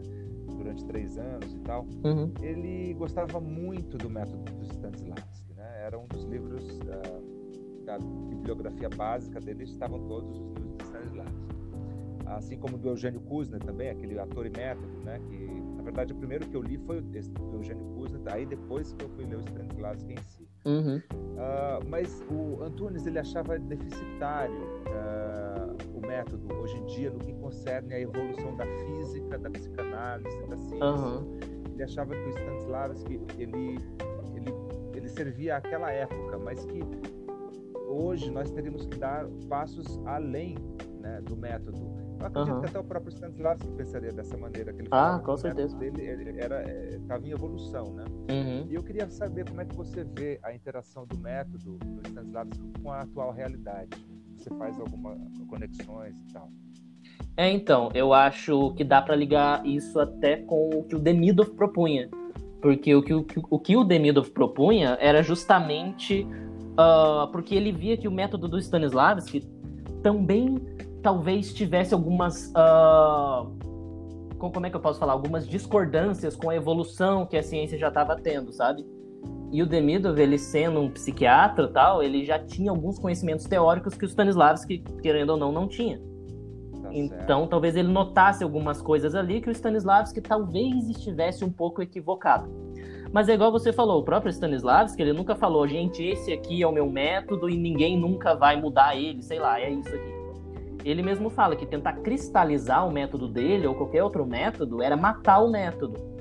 Justamente porque a ciência ela tá sempre evoluindo. E ele tentava, ele buscava, né, desenvolver o método dele, o sistema dele, com base científica. Desculpa. Com bases científicas. E a mesma coisa o Demidov, só que o Stanislavski foi para um lado e o Demidov foi para o outro.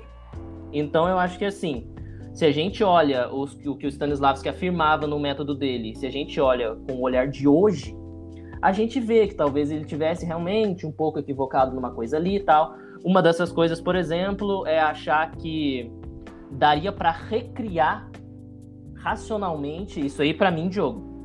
Ah, uma das coisas que eu acho que ele estaria um pouco equivocado é que daria certo tentar recriar a natureza como é na vida no palco e tentando recriar racionalmente isso, a natureza ah, ia criar vida no palco a partir dessa recriação. Isso é algo que o próprio Demidov percebeu, que não dá para simplesmente ah, meio que tentar copiar o que acontece na natureza e colocar no palco. Por exemplo, o Stanislavski notou que na vida, quando a gente está falando, a gente vê imagens do que a gente está falando na nossa cabeça. E quem está escutando também vê imagens do que está escutando. Certo. Se eu falar hipopótamo, eu vejo um hipopótamo e você vai, querendo você ou não, ver o hipopótamo também na sua cabeça.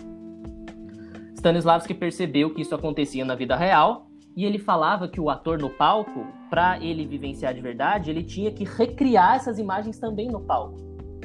Perfeito. Então ele pedia para os atores também criarem todo um filme das imagens que o personagem veria tal. Mas isso uh, é uma coisa que o Demido vai criticar, porque o Demido fala assim que na vida essas imagens elas acontecem sozinhas. A gente não tenta criar essas imagens para elas virem. E o Demido vai falar que só de tentar recriar essas imagens, talvez já fosse alguma ingenuidade nesse sentido, achando que isso aí ia trazer a vida. Porque só de tentar recriar já não é mais vida. Isso aí para o Demido. Mas isso eu já vejo, como eu tendo a concordar um pouco com o Demido, eu já vejo uh, que talvez fosse sim uma certa uh, coisa que o Stanislavski talvez no futuro mudasse, eu não sei, né? Não, saberemos, né? É, então, gente, é, nunca vamos saber. Cabe, cabe a nós, né? Cabe a nós. É, ah, é, estamos aí, continuando. Uhum. Disso, né? Sim. É, eu queria saber, Diogo, no que, que você está focado atualmente? Você diz em pesquisa teatral mesmo? É, no, no, no seu, no seu trabalho, na, na, nas suas atividades né, teatrais, do, do, que, que você está atualmente trabalhando. É, então. Da, da, da tua tese, né? É, então, é. Agora, atualmente, eu estou focado na minha dissertação do mestrado, justamente para adiantar a minha pesquisa e eu não demorar muito para formar também, né? Uh... Já tem ah, título? Oi? Já tem título a sua, a sua tese? Mais ou menos. Uh, é um título que eu coloquei aqui bem provisório, mas que com certeza eu vou mudar ele porque eu não gosto muito dele. Mas eu nem tô com ele aberto aqui, eu nem salvei ele direito. Mas a dissertação vai focar na noção do Demidov sobre a vivência e no que ele chama que o de, de, ele fala, né, que o ator tem que ser passivo em cena e não ativo. Então a minha dissertação vai abordar essa questão da passividade e como essa passividade poderia levar à vivência de acordo com Demidov. Eu vou falar basicamente disso, mas enfim, explorando bastante. Então Olha, eu tô focado nesse momento nisso. Maravilhoso. O, o Antunes, ele não conheceu o Demidov, né? Porque, uhum. como você falou, uh, é, só, chega, só em 2017, né? 16. Foi lançado 16, né? É. É, obviamente ele não conhecia o Demidov, mas, o, o, o, mas ele falava uma, uma frase pra gente uhum. e uh, a, a, como, como, como, ele dizia, né? Eles, eles, tiveram a mesma necessidade, que é, que é o tal da, do inconsciente coletivo e tudo mais, uhum. que ele dizia que o, assim, o personagem não quer falar, o personagem não quer falar. Isso é devido puro, né? Isso é a passividade que você falava naquele sentido. Uhum. Né? Eu acredito que seja a passividade pura, assim. E quando eu fui fazer a, novela A Dona do Pedaço, né? Que eu fiz o primeiro Sim. capítulo, eu usei muito isso, sabe? Eu tinha uma cena muito importante lá que eu tinha que matar o Marcos Palmeira e, e eu ficava com isso na cabeça, sabe? Da passividade. E foi tão maravilhoso, deu tão, deu tão uhum. certo pra, pra, pra televisão, uhum. assim. Exatamente. Que eu, foi graças a você, ah. eu queria até te agradecer, que foi graças aos seus vídeos que eu comecei a me ah, interessar. Ah, imagina. Bom, eu, pra, pra gente na reta final aqui do, do, nosso, do nosso programa, eu queria fazer com você rapidinho aqui o questionário Proust. Você conhece esse hum, questionário? Não. Então, são pequenas perguntas que o, que o, o escritor Proust ele fazia para tentar conhecer melhor o imaginário da, da, das pessoas com quem ele ah, conversava. Então, vamos lá. Qual que é o principal aspecto da sua personalidade, é, ou seja, a sua essência? Uh, extremamente focado exageradamente nas coisas. Maravilha. Qual a qualidade que você mais admira em um homem? Uh... Ou em uma mulher? Persistência. Qual a qualidade você mais aprecia nos seus amigos? Uh... Lealdade. Qual o seu maior defeito? ser extremamente focado e às vezes perder a noção do resto das coisas. Qual o seu passatempo preferido? Uh, ver filmes e séries. Que é felicidade para você, Diogo? Eu acho que é aos pouquinhos você ir, bem aos poucos, conseguindo conquistar aquilo que você almeja. E o que é tristeza? É você criar uma ilusão e tentar pular direto para ela e não conseguir, porque você vai cair de um prédio assim de decepção para mim. Se você não fosse você, quem você seria? Ah, eu seria uma um psicólogo. Que lugar que você gostaria de morar? Eu gostaria de morar no Canadá, principalmente, ou talvez na Inglaterra. Qual é a sua cor favorita? Vermelho. Qual escritor ou escritora favorita? Uh, Júlio Verne. Qual o seu personagem favorito na ficção? Um, Capitu. Quais são os seus artistas favoritos? Ah, nossa senhora, isso aí é difícil. Uh, Stanislavski, Demido, Fernanda Montenegro. Uh, uh, nossa senhora, tem tantos. Eu confundo. Mas enfim, esses são um dos três. Quem são seus heróis na vida real? Um... Ah, eu não tenho um herói. Eu acho que qualquer pessoa que tenta fazer o bem para os outros e não pensar só em si mesma pode ser um herói. Você tem uma ou mais palavras Hum, favoritas? não. O que você odeia? Eu odeio qualquer tipo de extremismo irracional. Quais figuras históricas você mais detesta? Qualquer figura histó- histórica que, para conseguir o que eles queriam, dizimaram milhões de pessoas, como Hitler, Stalin, ah, enfim, esse tipo de pessoa. Qual talento ou dom natural você gostaria de ter? Ah, um, um melhor comunicação pessoal com as pessoas. Como você gostaria de morrer, Diogo? Ah, do nada, eu acho. Como está o seu estado de espírito agora? Tá tranquilo até. Qual defeito nos outros você não suporta? Não escutar. Você tem algum lema? Se sim, qual que é? Ah, acho que eu não tenho, não. Maravilha. Bom, Diogo, agora eu gostaria que eu te mandei uns textos e eu queria que você lesse, eh, interpretasse um pequeno trecho dessas, dessa- desses monólogos Uhum. que, que eu escrevi, que foram publicados no meu primeiro livro de peças teatrais, cinco peças, publicado Beleza. pela editora Giosta. Uhum. Poderia fazer isso pra gente? Eu vou ler o. Eu vou ler a, Maravilha. último, a última parte do primeiro monólogo que você mandou, tá? Quando eu confiei em você, era outro dia. O céu não tava desse jeito, não fazia frio e eu tava mais magro. Quando eu confiei em você, eu não queria nada, eu não pensava em lucro, nem em nada que não fosse o pôr do sol no posto 9. Com aquele sambinha no fundo e crianças gritando de êxtase ao terem o primeiro contato com o mar, ainda que um cachorro morto boiasse na nossa frente.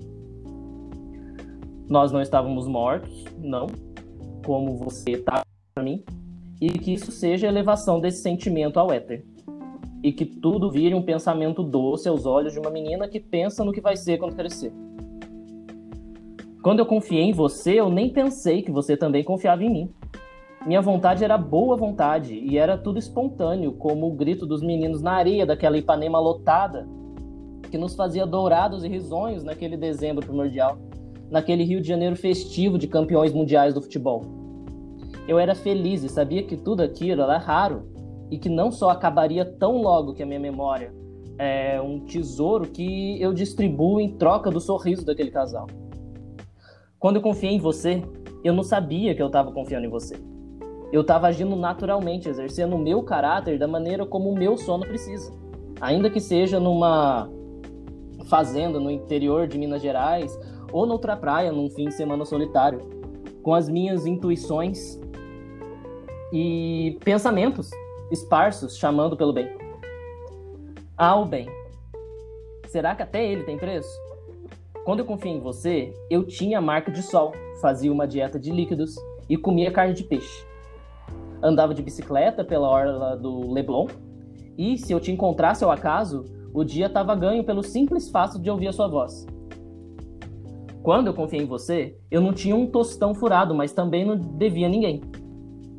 Quando eu confiei em você, eu aprendi tanta coisa, desde a yoga até como abraçar os teus quadris com força e te beijar em meio a um show daquela cantora desconhecida. Eu tinha certeza que eu te conhecia e não sabia nada sobre os seus sonhos e desejos de ser. Eu não queria ser nada também. Quando eu confiei em você, eu te chamava de meu bem, de meu chuchu, minha delícia. E assim eu chamava porque assim eu sentia. Quando eu confiei em você, naquilo é, nada daquilo nos pertencia, você não parecia mesquinho, você não parecia blazer, nem invejoso, e muito menos com essa falha de caráter absurda de quem uh, passou a ter um pequeno poder e age pior do que o dono no negócio que te afunda. Aos poucos, até que submerjas entre a tua imaturidade, burrice de querer possuir o que nunca, eu digo nunca será seu. Quando eu confiei em você, eu costumava devorar uvas e beber leite. Uma combinação estranha, ainda mais debaixo do chuveiro, que é como se deve devorar uvas de beber leite. Quando eu confiei em você, nós, nós, nós não tínhamos feito, nem muito menos assinado um contrato. Quando eu confiei em você, a nossa palavra valia prata e nosso silêncio ouro. Mas ouro imaginário, como folhinhas, são comidas incríveis quando crianças brincam de boneca. Quando eu confiei em você, eu não imaginava o precipício que os teus pés nos conduziam e se você caísse eu iria te segurar. Eu tinha compaixão. Eu tinha compaixão por você. Mas agora, depois de suas pequenezas, de suas ignorâncias arrogantes, mas nada ingênuas, de seu medo de perder aquilo que você nunca conquistou, eu paro, penso, medito e vejo que a minha avó tinha razão quando ela dizia para ter os pés atrás com quem não convivemos há pelo menos 10 anos. Acho que tá bom. Maravilha, querido. Muito obrigado. Esse foi um trecho da, da, da peça Corações Partidos uhum. Contemplação de Horizontes. Muito obrigado. Diogo, alguma pergunta que eu não fiz e que você gostaria de ah, responder? Eu acho que não, mas é, tem uma questão que eu acho importante que é assim, gente. Uh, as coisas eu acho que elas só acontecem com muita persistência, sabe? Então, isso talvez é algo que eu gostasse de, de compartilhar. Que é assim, gente, se vocês tiverem um objetivo na vida, corram atrás, persistam, que pelo menos alguma coisa de boa nisso vai sair. Se você nem tentar, não vai sair nada de bom. para terminar, eu gostaria de deixar suas redes sociais para que uhum. os ouvintes possam te acompanhar, é, seus trabalhos mais de perto. É. Onde que a gente pode Sim, isso. Meu canal no YouTube é Diogo Rezende. Uh, você escrevendo Diogo Rezende, você encontra lá, eu compartilho, né? Eu faço vídeos falando da minha pesquisa, falando de Demidov, Stanislavski. Uh, eu tento fazer vídeos frequentemente, às vezes eu não faço, mas eu tento. Então, se vocês tiverem curiosidade, podem entrar. Uh, o meu Instagram é Diogo B Rezende, tudo junto, Diogo B Rezende, com Z, Rezende com Z. Uh, e eu acho que é isso. Muito obrigado pela entrevista, querido. Foi um grande prazer conversar com ah. você. Eu sou seu fã e eu acho que você vai contribuir muito ainda para o teatro brasileiro. ah, eu que agradeço, Diogo. Bom, esse foi o Maravilha, querido. Muito obrigado. Esse foi o Dionisíacas com a participação especial do nosso querido Diogo Rezende. E no próximo programa eu entrevistarei o ator Adriano Arbol, que eu dirijo no espetáculo Os Sofrimentos do Jovem Werther, do Johann Wolfgang von Goethe, utilizando o método do nosso querido russo Konstantin Stanislavski como base. Um abraço afetuoso a todos, todas e todes.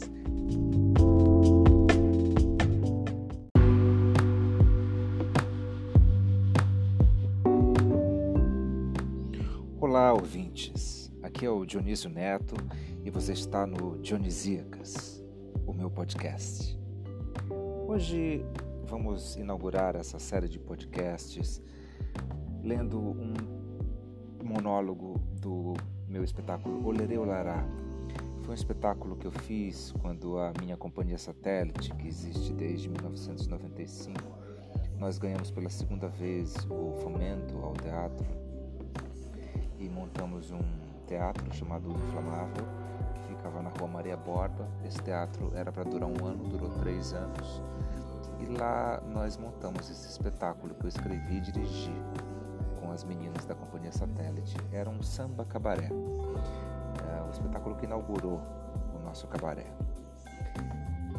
É, eram vedetes, né, inspirado no teatro de revista brasileiro. Elas cantavam, dançavam e atuavam.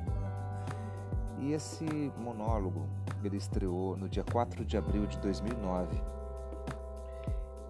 Eram seis monólogos, né?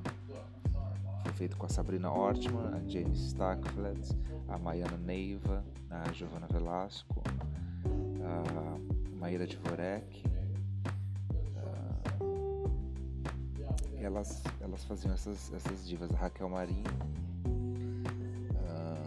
elas faziam essas divas de cabaré. E tinha uma banda que tocava samba, um trio de samba, né? Violão, pandeiro e, e percussão.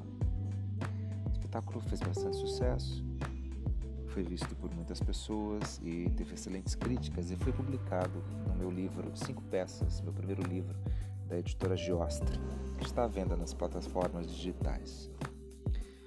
Esse espetáculo ele também foi feito no Centro Cultural São Paulo e eu vou ler aqui para vocês um monólogo da Lulu Chuva de Prata que foi feito pela Giovana Velasco e também pela Érica Ribeiro.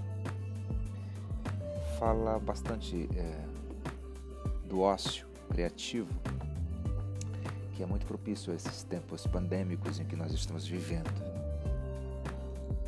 Vamos lá. Nos dias em que eu não tenho nada para fazer, eu acendo um incenso de sândalo que comprei na 25 de março, das mãos de um camelô tão lindo que me cortejou tão delicadamente, que me deu vontade de cantar o mantra do amor e passar o resto do meu dia admirando aquela boca carnuda, mesmo que fosse no barraco em que ele mora, para lá do Jardim Ângela. Nos dias em que eu não tenho nada para fazer. Eu preparo um banho de furor e libero minhas toxinas a 40 graus, de uma sensação de retorno ao útero materno de onde eu nunca deveria ter saído. Nos dias em que eu não tenho nada para fazer, eu penso na morte, mas eu não queria pensar. A morte vem subindo pelas minhas veias, escurecendo a minha visão. Nem preto nem branco a minha vista fica que se ficasse eu pensaria que a miséria seria tão linda quanto uma foto de Sebastião Salgado que mostra um garotinho do Zimbábue com um sorriso tão contagiante, de uma personalidade tão pura, que me faz querer ter saído do útero da minha mãe diretamente para o lixão na África e ser pobre e miserável, mas feliz. Principalmente se o Sebastião Salgado me fotografasse e eu pudesse refrescar o pensamento de alguém e devolver a alegria uma manhã triste e cinzenta, como tudo que vejo agora. Até que a escuridão total tomasse conta dos meus olhos e eu não conseguisse mais me reconhecer no espelho. Nos dias em que eu não tenho nada para fazer, eu me sinto mais gorda do que o habitual. Os meus peitos parecem produzir leite de coco, a minha bunda infla, as maçãs do meu rosto viram umas abóboras e eu fico com vontade de comer a mim mesma, ser devorada pela minha própria fome de não ser, não estar. Nos dias em que eu não tenho nada para fazer, eu não consigo fazer nada. E a vontade de fazer alguma coisa não é grande o suficiente para mover o meu corpo e iniciar alguma atividade qualquer, nem que seja escrever um poema, ver um filme, escutar um disco ou plantar uma árvore. Nos dias em que eu não tenho nada para fazer, eu vejo que a culpa católica mora na mais profunda e desconhecida região da minha alma, que eu quero me mutilar mesmo sem querer e ser pendurada numa cruz, que meu sangue caia no solo e que o solo fique sagrado e seja fértil, para que alguma árvore mais sortuda do que eu nasça, cresça e reproduza frutas benignas que alimentarão a um camelô de boca carnuda, que faça galanteios a uma dama, que compra incensos de sândalo para perfumar o ar poluído dessa cidade feia e linda. Nos dias em que eu não tenho nada para fazer, eu me masturbo algumas vezes. E quando eu me masturbo, eu penso em ir a um clube de swing com o meu namorado e ser devorada por o namorado de outra e que essa outra devore meu namorado e que no final de tanto êxtase eu descubro o que sempre soube, que meu namorado é insubstituível e que eu sou insubstituível mesmo que alguém tenha me dito que a realidade é o funeral das ilusões. Nos dizem que eu não tenho nada para fazer. Eu inicio livros, tanto na leitura quanto na escrita, mas eu não consigo terminá-los. Nos dizem que eu não tenho nada para fazer. Eu rezo para que os deuses façam chiados na minha alma cigana e que eu seja transportada para o reino mais onírico que nem Fellini, nem Glauber, nem Buñuel nem David Lynch jamais puderam nem sequer sonhar, e que lá uma multidão de anjos puros e sinceros chame meu nome com uma voz tão doce e melodiosa meu corpo se anime de novo e me devolva uma alegria e uma fé tão simples, intensas e verdadeiras que minhas mãos voltem a ter vontade própria e que eu volte a ser a senhora absoluta do meu destino que eu siga o meu caminho perfumado de incensos de sândalo, vestida num algodão de uma maciez de pêssego, até que, jogada a um maravilhoso acaso das esquinas dessa minha vida acertante, Sebastião Salgado me flagre cantando uma melodia tão harmoniosamente clássica que me transforme numa imagem mágica capaz de ressuscitar almas vagabundas perdidas em círculos viciados de um nada assassino. Que todas repitam de uma forma única, inédita e exclusiva que a vida é doce, a vida é azul a vida é terrível, vida é imprevisível, a vida é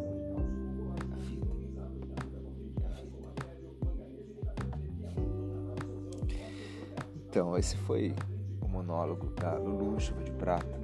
E eu pretendo ler os outros e outros trechos de poemas e textos que eu mesmo que eu mesmo escrevi de outros autores e falar sobre peças de teatro, sobre filmes, séries, sobre os meus trabalhos. Enfim, são muitos assuntos que eu vou ter aqui com vocês. Esse foi o primeiro de uma série de vários podcasts que eu pretendo fazer, também com entrevistas, entrevistando amigos. E talvez o que vocês também sugerirem para mim. Muito obrigado. Aqui eu me despeço com um grande beijo. Dionísio Neto, direto do Dionisíacas. Um beijo.